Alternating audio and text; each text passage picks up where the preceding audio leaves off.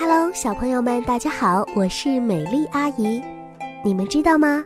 有一种比鼓励更有用，比说我爱你更有用的行为，就是拥抱了。你有经常和爸爸妈妈拥抱吗？每天一个大大的拥抱，会让我们感到特别的幸福呢。今天一起来听大熊抱抱的故事。在很久以前，有一只大熊，哇，它的个头可真是大呀。不过，它的心中总是充满了爱，还有幸福。每当它在森林里散步的时候，看见有生命的东西时，都会给他们来一个大大的拥抱。不管大熊走到哪里，都会用一个又一个拥抱来分享他的爱。他甚至会去拥抱那些熊喜欢吃的小动物。当大熊遇到一只胖胖的小兔子，他会停下来，微微一笑，给兔子来一个大大的拥抱。小兔子这个吓得两耳竖得笔直。哇！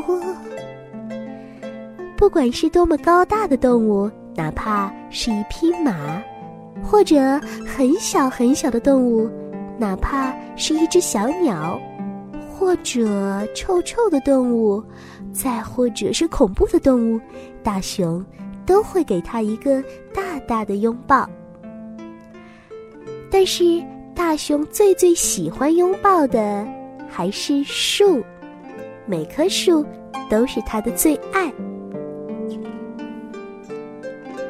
大树也好，小树也好，苹果树也好，桃树也好，梨子树也好，大熊都把它们抱得紧紧的。有一天。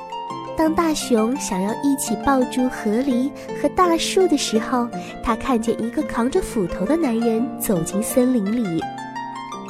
大熊偷偷地跟在这个男人的身后，直到他停在森林里那棵最高大、最古老也最美丽的那棵大树前。这个男人仔细看了又看，观察这棵雄伟的大树。大熊觉得。这个人一定和他一样，也很爱这棵树吧。可是男人竟然举起斧头来，准备砍树了。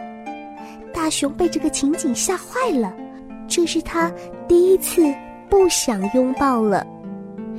他张开大嘴，想要狠狠地咬这个人一口，却突然停住了。他知道自己不管多么的生气，都不会吃掉这个人。这不是他想做的。大熊叹了一口气，决定做一件最棒的事儿。他给了这个人一个大大的拥抱。不过，这个人好像不太喜欢大熊的抱抱。大熊刚放开手，这个人就立刻扔下斧头，跑得远远的。哼，看样子是被吓坏了吧？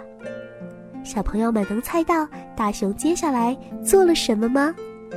他微微一笑，给大树一个大大的拥抱。